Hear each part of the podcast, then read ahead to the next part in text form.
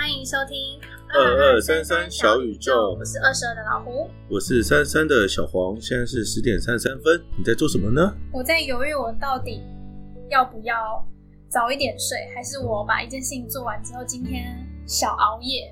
我在犹豫中。哇，你好会切入题目啊！哎呦，是不是？好，我们的题目是拖着不做决定是为什么？你很常这么做吗？嗯，也也没有那很长，但偶尔啦。哦，对，就是会一直想说，我今天到底要怎么安排比较好，然后就在，可是有时候想不到的时候，就会先耍废。嗯嗯嗯，对。比较好奇说，嗯，这个题目对你来说有什么好奇吗？好奇，可能因为我自己本来对于拖延这个主题就有兴趣。嗯但是呢，就发现拖延其实还可以再分两种，一种是说有明确时间点的，譬如说交作业、交报告什么的，嗯、然后这是一种拖延。那另外一种拖延是没有明确时间限制的，这种拖延的解法又是另外一种，或是它的成因是另外一种解法，又是另外一种。哇，那对，你都想好，你继续说。尤其是成人的状态。因为学生时期比较会有这种明确的时间限制，或是呃交件时间。可是我们长大之后，除了工作上可能也会有所谓的 deadline 之外，你的生涯发展大部分时间是没有一个表定的截止日期。嗯啊，比如说像转职，没有人规定你什么时候要转职啊。嗯。呃，求婚，没有人规定你什么时候要求婚啊。嗯，对。所以这就是、欸、求婚，好，我不知道。OK OK，嗯，就是哦，所以好，没关系，等一下我们可以多谈一下。所以我的意思会特别想要讨论的原因，就是有时候这种拖延的原因是什么？那有时候这种没有时间性的拖延也会造成我们心理上的压力。对，嗯嗯，好，我不知道从何开始。那嗯。就先从你觉得你会你有这个这个状况吗？就是这个困扰吗？就是你自己有没有某一些事情你觉得应该要去做了，可是你一直没有去做决定，就是不管是要或不要。呃，我想就是给自己更多的时间思考吧。嗯，这个这我言不是拖延啊。嗯，我只想让自己的思路更。更清楚一点，更明确知道我到底要选择 A 方案或 B 方案。嗯，所以我需要不要让自己后悔，因为毕竟讲过的话要有信用嘛。所以你一定要先想过以后再再做决定啊。那这个情况下就会有先拖着，然后等到你确定了你内在的想法，你想要什么时候，你再做决定，这不对吗？嘿、对，嗯，所以应该要再更更聚焦一点，就是那种拖着不做决定，是你真的觉得你在嗯浪费时间，嗯哼，嗯，就是就像拖延，就举一个例子嘛，举个例子，就就什么情况下会拖着不做决定？没有没有，应该是说这不是例子，是心态的问题。就像有人是我知道我还没有办法这么快下决定，所以我慢慢想。有些人是说，我觉得我应该要下决定，可是为什么我还没有做决定的那种罪恶感、愧疚感、自责，这是不一样的感觉。所以我觉得你听起来，虽然你说看起来是拖延，但是你心里的状态是好的，就你知道你是主动要去延长这个思考跟做决定的时间，但是会。讨论这个问题的状态是，我已经开始觉得自己为什么不赶快做决定，已经有一种愧疚感的时候，那要怎么办？我想听听看有什么更多的故事，或是故事，或者是类似的困扰。困扰？哎，你没有遇过吗？转职的应该蛮多会这种吧？其实不知道自己到底要不要提离职啊，又觉得自己应该要提离职啊。不是因为转职，其实如果你有进到那个甄选的流程，那等到如果你真的有，你还是很犹豫的话，可是你经过了面试，经过什么，最后你都拿到了 offer，其实你就有蛮有时间的压力，你就要去提啦。所以是逼人家就逼着你一定要去做这件事情啊。所以我就觉得，顶多是那个他还不确定要不要转职的时候，对啊。可是因为这样子，我没有跟他接触这么深啊，所以我也不确定他到底是不是所谓的拖延不做决定。所以我不敢肯定是不是有这样子的东西。那我自己也周遭朋友拖延不做决定哦。我就想说，有什么比较更真实一点的故事，我可以比较思考说，到底有什么解法？可是我觉得你应该已经有研究了一些东西了。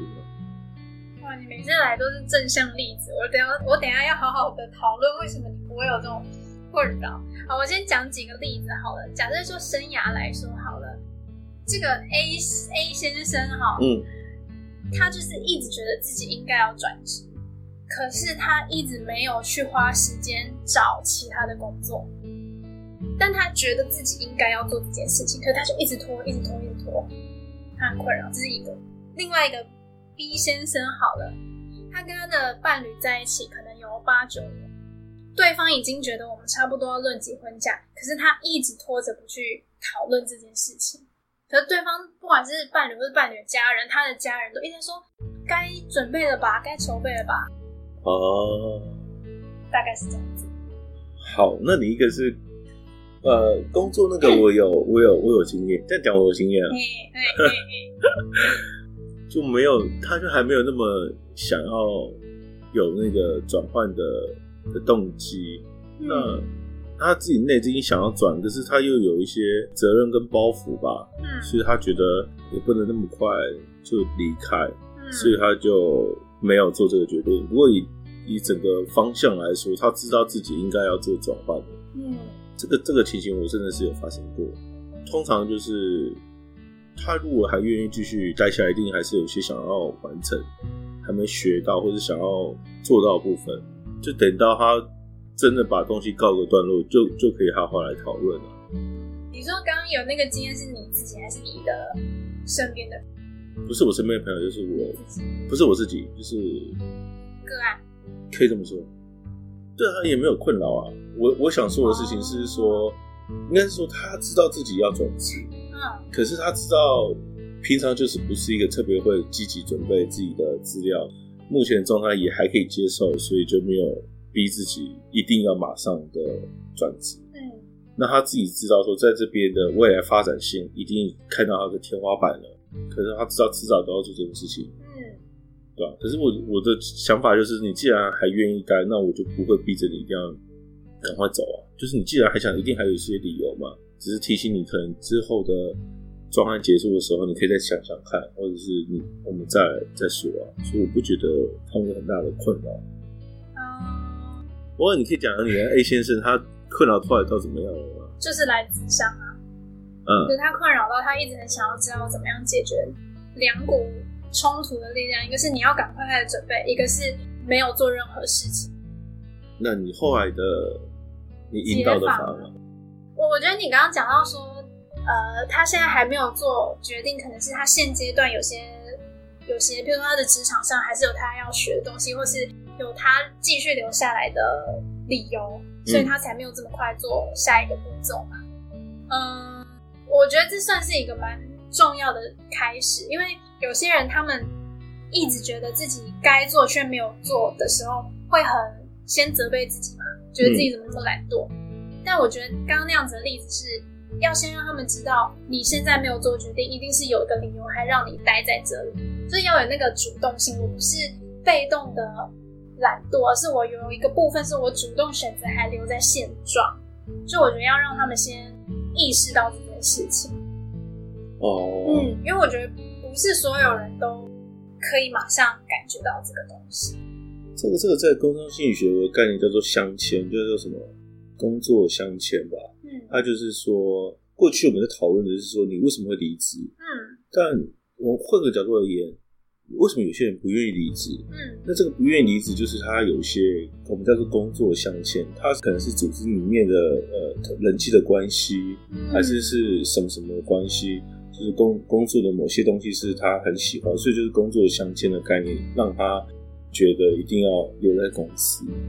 对啊，那我应该研究一下这个主题，再跟你分享。嗯，对啊，对，我觉得这是觉察自己留下来还没有动作的原因，是一个蛮大的关键。然后之所以会想要先强调这个，是因为我一直觉得人如果责备自己，很多东西就会卡住了。哦，对，所以他必须要先看到自己不是这么糟糕的状况，嗯、是他是主动想要留在这个现状。当他发现这件事情的时候，他会先放掉一些骂，就是责备自己啊、批评自己啊的这个声音。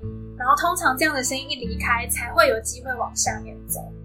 嗯，嗯，你提到一个比较重要，就是说不要责备自己。嗯，就是有些时候你拖着不做决定，是因为有些外在环境的因素。嗯，然后去想想到底呃羁绊着你的东西是什么。对对对，这真的是蛮有趣的主题，叫工作相牵啊。所以，嗯，抱歉，我忘了帮大家呃研究一下这个主题。嗯，没关系，也许我们又有一个新的。课题可以讨论。不过我觉得先理解这件事情之后，如果他还是有一个动力，是希望可以转变、改变的话，其实应该有另外一种动力，是他自己觉得转换到下一个状态，比如说转职，对自己来说是比较好的。可是他不知道这个位置的东西会带来多少的牺牲，比如说像你刚刚讲，他可能需要离开这一群好的同事的关系。可是离开这一群好的同事。会不会真的被遗忘？他很怕这件事情，所以那个恐惧会让他没有办法做一个新的转变、做决定。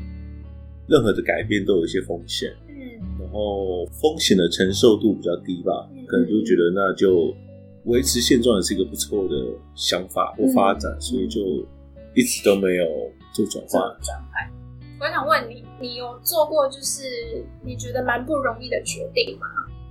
我要先想想那个蛮不容易是多么的不容易的那个程度到什么，就是让我有一种非常非常难做决定吗？嗯、我感觉都蛮冲动型的。嗯，我大部分都是比较靠直觉做决策。我是觉得人都是有限的理性嘛，所以我还是靠直觉。嗯，对。这不一定是一定是好的。嗯，我想一想哦，蛮难。我记得你之前有一段，就是从一般上班族，然后离开那个状态，嗯、那个决定是容易的吗？只是纯粹直觉吗？还是你也有想好可能会牺牲一些东西，算是鼓起勇气做的？没有，我是一个，我这个我这个人，这是我的缺点，就是我的我的我的缺点就是没有办法想太多悲观的事情。哦。哦我可能会就是只有乐观的思考，嗯，所以这是不是好的？这不是好的。可能有想过，可是有想到说缺点是什么？可是我很容易就忘了那个的风险。在我那个时候，那个那个年纪，我觉得我应该要呃给自己一个比较大的突破，嗯，然后我就觉得那我就勇敢去做了。嗯，你说那是一个困难的决定吗？还好哎。我觉得蛮自然的，我没有想，我根本没有到犹豫的。应该说，我没有说。我不相信你生活中没有做过这种勇敢的决定，我不相信。然后我又想到，你之前从读法商，后来决决定去念心理，家人应该会有一些哦。OK OK，好好好好，对不对？等一下，这第一个我先前提是说，嗯、我这不是说，我想先回应题目，我没有拖着决定的，哦、我一直都没有这种东西。嗯嗯。就是你刚刚题目是拖着不做决定，是是是，我都是大胆的，我都大胆的做决定。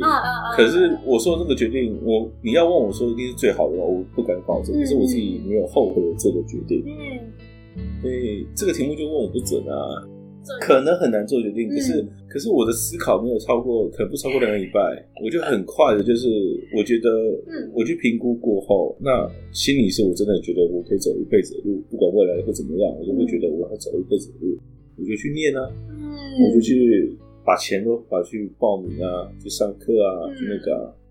你说后悔吗？那时那个时间，我时间过得超级快的，因为那个每天都很扎实的、很充实的过每一天啊。嗯，那呃，所以你说你的确也有经历过很难做决定，可是你不会一直拖着，你可能解决这个很难做决定的方法就是一个冲劲。我就听心里的声音啊，那个声音一定会出来啊。哦，这要留步一下，怎么怎么样可以听心里的声音？因为我觉得拖着不做决定，一定也是因为这个决定很困难嘛。哦。然后，但你的方法是什么？举个例子，就是你今天去逛街，嗯、看到一件很好看的衣服，嗯、那你看一看以后，哇，然后觉得诶试穿了也不错，嗯、然后你看它那个价码好像贵了一点，嗯，然后你就觉得说，到底要不要买？嗯、然后我就想说，那我的习惯就是说，那我就先放着，嗯，然后我就想想，那我过两三天，我的脑中里面又出现了这个、嗯、那件衣服。但不是我真的想要啊，嗯，然后我就评估一下，再评估说，哎，那那个金钱是是它有这个价值，或者说你觉得你可以使用这个衣服可以穿的很久吗？它就可以使用到很久哈，或者各个场合你可以穿吗？你都觉得是，哎，那你觉得它的效用蛮多的时候，我就觉得，哎，那虽然贵一点，我还是会去买。那回到这个，当你有想要做这个事情的时候，我就会去给自己就是一点点时间去听听那个声音有没有跑出来。那个时间很容易啊，呃，你在交通的时候没有特定的目标的时候，你只是一个交通的时候，你的声音就会跑出来。嗯、如果它很重要的东西，它就会在那时候就跑出来。嗯，呃，或者是你睡前啊、洗澡啊等等，那个就是不是有很急的什么事情要做的情况下，是你的声音就会跑出来。嗯、我只要有出现个两三次，哎、欸，那应该就是了吧？嗯，我懂你意思。我我刚刚想到在那个心灵咨商里面有一个。理论吗？或是一个说法，就是说对个案重要的议题，它一定会重复出现。嗯，所以就是呃，这是一个帮助我们了解个案在意什么的一个方法。就可能第二次讲过，第五次又讲过，我们就开始发现哦，这可能对他来说真的很重要。因为我觉得你这个方法很不错啊，就是拖着不做决定，那就是你如果你总是在想你要做这个决定，不只想一次，想十次，然后每一次都是在。突然间发现的，那就代表这这个决定对你来说真的很重要。哦，我想到他们可能的想法，嗯、为什么没办法做决定，就是因为他们内在的想法可能同时有 A 声音，过段时间又 B 声音又跑出来，A、B 声音，A 方案、B 方案一直轮流跑出来，所以他就无法想象到说到底哪一个是最最想要的。嗯，因为有不管是进攻、防守。一直在想，一直在想，一直在想，然后一直两边一直出现，进攻很重要，防守也很重要啊。嗯、所以两边一直出现，就不知道自己到底要的是什么时候，就有可能发生这个事情。嗯、那我可能就是只有进攻的想法，哦、所以我只要进攻想法一直出现的时候，啊，我就觉得那就是冲了。对，我觉得这样子也提醒一件事情，就是你刚刚说你都会蛮蛮进攻的嘛，然后就去做决定，可是你自己觉得这不完全是好的方法，对啊，嗯。所以，对于有这种拖着无法做决定的人来说，他们也应该要发现，其实自己有两个声音在平衡，不一定是一件坏事。嗯，他们可能可以做更周延的思考，这样子。应该说不能太冲动，但也不可以等太久，就是一直等，一直等，一直等这样子。我觉得找伙伴很棒的事情。嗯，就是你有任何可以咨询的对象，不管是不是朋友。呃，家长就是亲人，或者是外面的顾问，或者是智商咨询都可以。我我觉得如果找别人咨询的话，也是要找多一点的人，因为每个人可能给你的答案都是有进攻有防守。嗯嗯，有一个方法好像也不错。如果这个人跟你讲是进攻，要进攻的话，你的感觉是好的，嗯，就代表其实你心里比较想要进攻。可是如果有人跟你讲要防守，你别人跟你讲要进攻，但你就觉得哦，真的吗？真的要吗？可能代表其实你内心是觉得防守比较好。呃，我在想是那个犹豫的人一定是两边都可以，所以这个这个东西是你刚才他就是已经在犹豫了，嗯、所以他当然进攻的时候他会有点犹豫。你刚才讲进攻的时候，他说真的吗？因为他本来就犹豫，他一定会呃防守的心态就告诉说真的吗？他一定会有这种心态啊。可是不会有一些情绪上些微的不同吗？我觉得。不一定可以观察得到，观察得到。我还是回到我觉得我我的想法啦，就还是看着你的直觉吧。就是你的直觉告诉你进攻防守，直觉告诉你什么就什么。当有些时候你做那个理性的分析，到最后优缺点列出来的话，两边的风险系数也是一样的，然后最后你都可以承担。那剩下就看你的直觉了。所以还是会有一个先理性分析的阶段嘛。就是对他们而言，一定是透过理性的阶段。但很多生涯决策也是这样子啊。你要选 A 公 A 公司跟 B 公司，我可以跟你讲很多这种决策的方法。那教完你以后，不同方法做完，那还是要回到你自己，到底直觉哪一个是最好的？因为有可能我曾经试过两种不同方法，然后导出来的是 A 方案，另外用另外一种生涯决策的方法导出来是 B 方案，那怎么办？哦，我真的遇过啊。然后我就我就跟我哥在前面，我就跟他讲说，对吧？这两种都是我们常见的生涯决策的方法。嗯，那 A 方法的好处，它的呃，它主要是什么样的观点或脉络？那 B 方法它用的是什么样的技术，或者它的公式是什么？我都告诉你。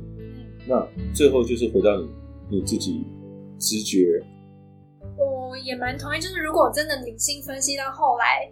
是还是各自优缺点都很难决定的话，就是用一个直觉去冲这样子。嗯、那有时候那个真的没有所谓的好的决定跟坏的决定，嗯、也许那个直觉才是你真正可以带你去你想去的地方的声音。不过要用直觉做决定是就是需要冒险的嘛？我觉得你好像是蛮能够做这样子直觉冒险的人，可是有些人就没有办法。你觉得怎么样可以让他们有这个勇气呢？对不对？你一定也遇过，就是我没有办法用直觉，我觉得直觉太不可靠了。可是有时候需要啊，那怎么办？嗯，我想想，或者你是怎么样，自己的直觉总是可以很敏锐的感受到。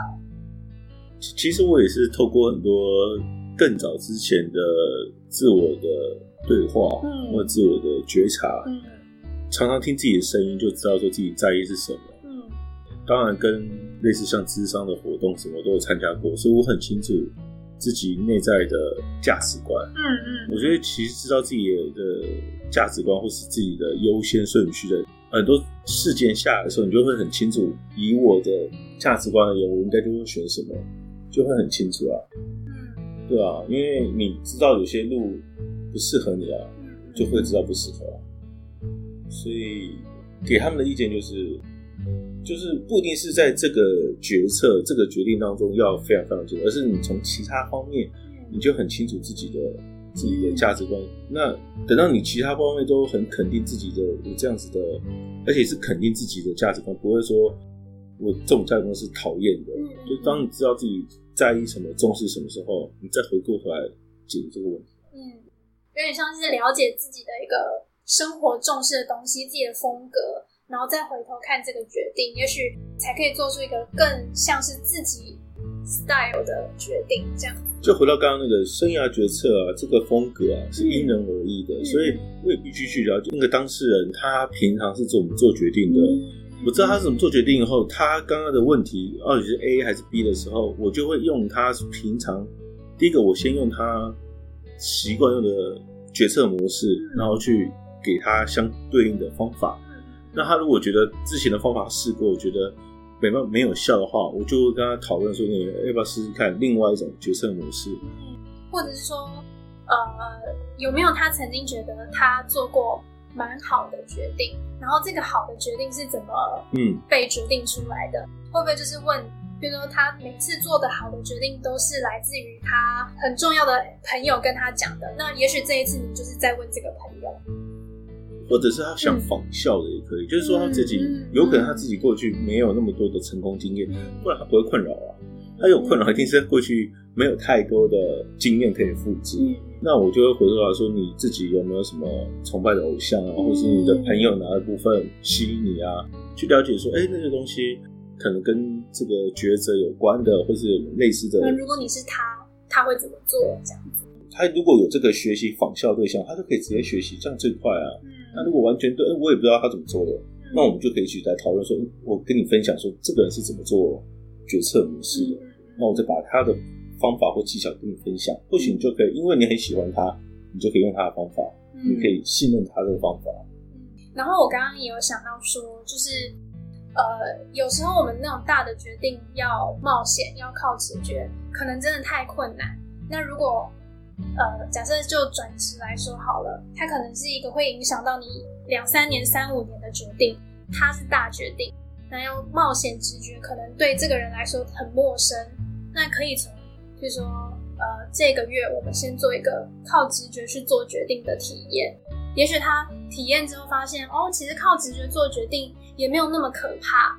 然后他的结果其实也蛮有趣的，就是渐渐的去累积。他说，有时候用直觉去冒险也不错的经验，哦、然后让他可以去做更多的冒险。不过通常都没办法等那么久，一个月，大概只有一周的时间。哦、谢谢那那可能如果他早就已经拖半年了，那这样多一个月应该还好吧？哦，不过以我的想法，一定是这一个礼拜就可以，或两个礼拜，因为你一定要去跟他讨论，嗯、就是说你这礼拜做完决定之后，那、嗯、一个月太久了，可能就是变数或环境的改变有很多，嗯、所以我觉得一个礼拜差不多了。嗯，对你说，譬如说，就从一个礼拜，这个礼拜你想要做什么？对啊，你就设计设计一些方案给他，嗯、他就可以去试试看，嗯、然后去学习另外一种决策的方法。嗯嗯。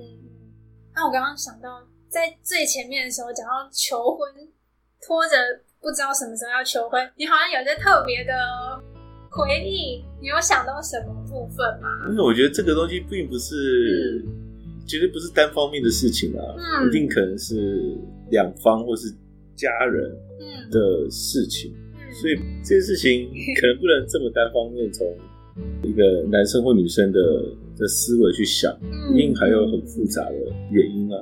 那我那我就直接讲我听到那个故事。后来他发现他真的要做的决定是分手。OK。对，因为他一直不愿意去面对要不要求婚，是因为其实他不想要跟这个人在一起一辈子。嗯哼。对，所以呃。这就咨商师的角度，当然一刚开始是跟他讨论说，哦，做决定的优缺点，嗯、但最后会停留在说他恐惧做这个决定的结果是什么，然后最后才发现，其实他觉得求婚之后就要结婚，结婚之后就是怎么样呢？他觉得跟这个人相处他很害怕，就是这么长，哦、所以真正他要去面对的其实是提分手。可是因为他已经交往很久时间了，所以其实要这也是一个冒险。哇塞，这个提分手，这不是可能现在讲不完的东西。嗯，对，他这是一个很复杂、非常非常难的一个艺、嗯、一门艺术吧。我个人觉得，尤其是如果你交往时间越久，然后可能越接近适婚，那个分手的的决定是很困难的。嗯嗯，这、嗯、这某种程度也是回到你刚刚说的啊。嗯，他为什么做的决定不这么做？嗯，如果他是个男生，嗯，然后。他明明对这个另外没有想要跟他走到最后的话，为什么要跟他在一起这么久？嗯，这男生是好的吗？问号，我只是问号。对，那你你你为什么？如果你觉得你真的是为了他好，那你应该提早这么做啊。好，我们今天没有办法相牵嘛，他可能跟这个女生在一起。可是可是，那这个人先陪伴呐、啊。那如果他来到我面前，我一定会先好好的包容他这种。就是难以做决定的心情恐惧，然后可能背后就觉得天啊，真的不要跟他在一起，不然好辛苦。好啦，就是这个议题蛮复杂，且也跟每个人做决定的风格不太一样。那也许太冲动也不好，那么完全直觉性的判断也不好。可是太过理性，然后什么都要讲求，就是最大效益这种。过于谨慎的决定可能也不是那么好，所以多尝试一点不同的决策方式，也许会帮助自己快一点做决定，享受一些不一样的感觉。就是当你已经是无法做决定的时候，你就可能要换一个方式。对，好啦，今天就先谈到这里，有些延伸的我们有机会再多聊。嗯嗯，那我们就下次见喽，拜拜。拜拜。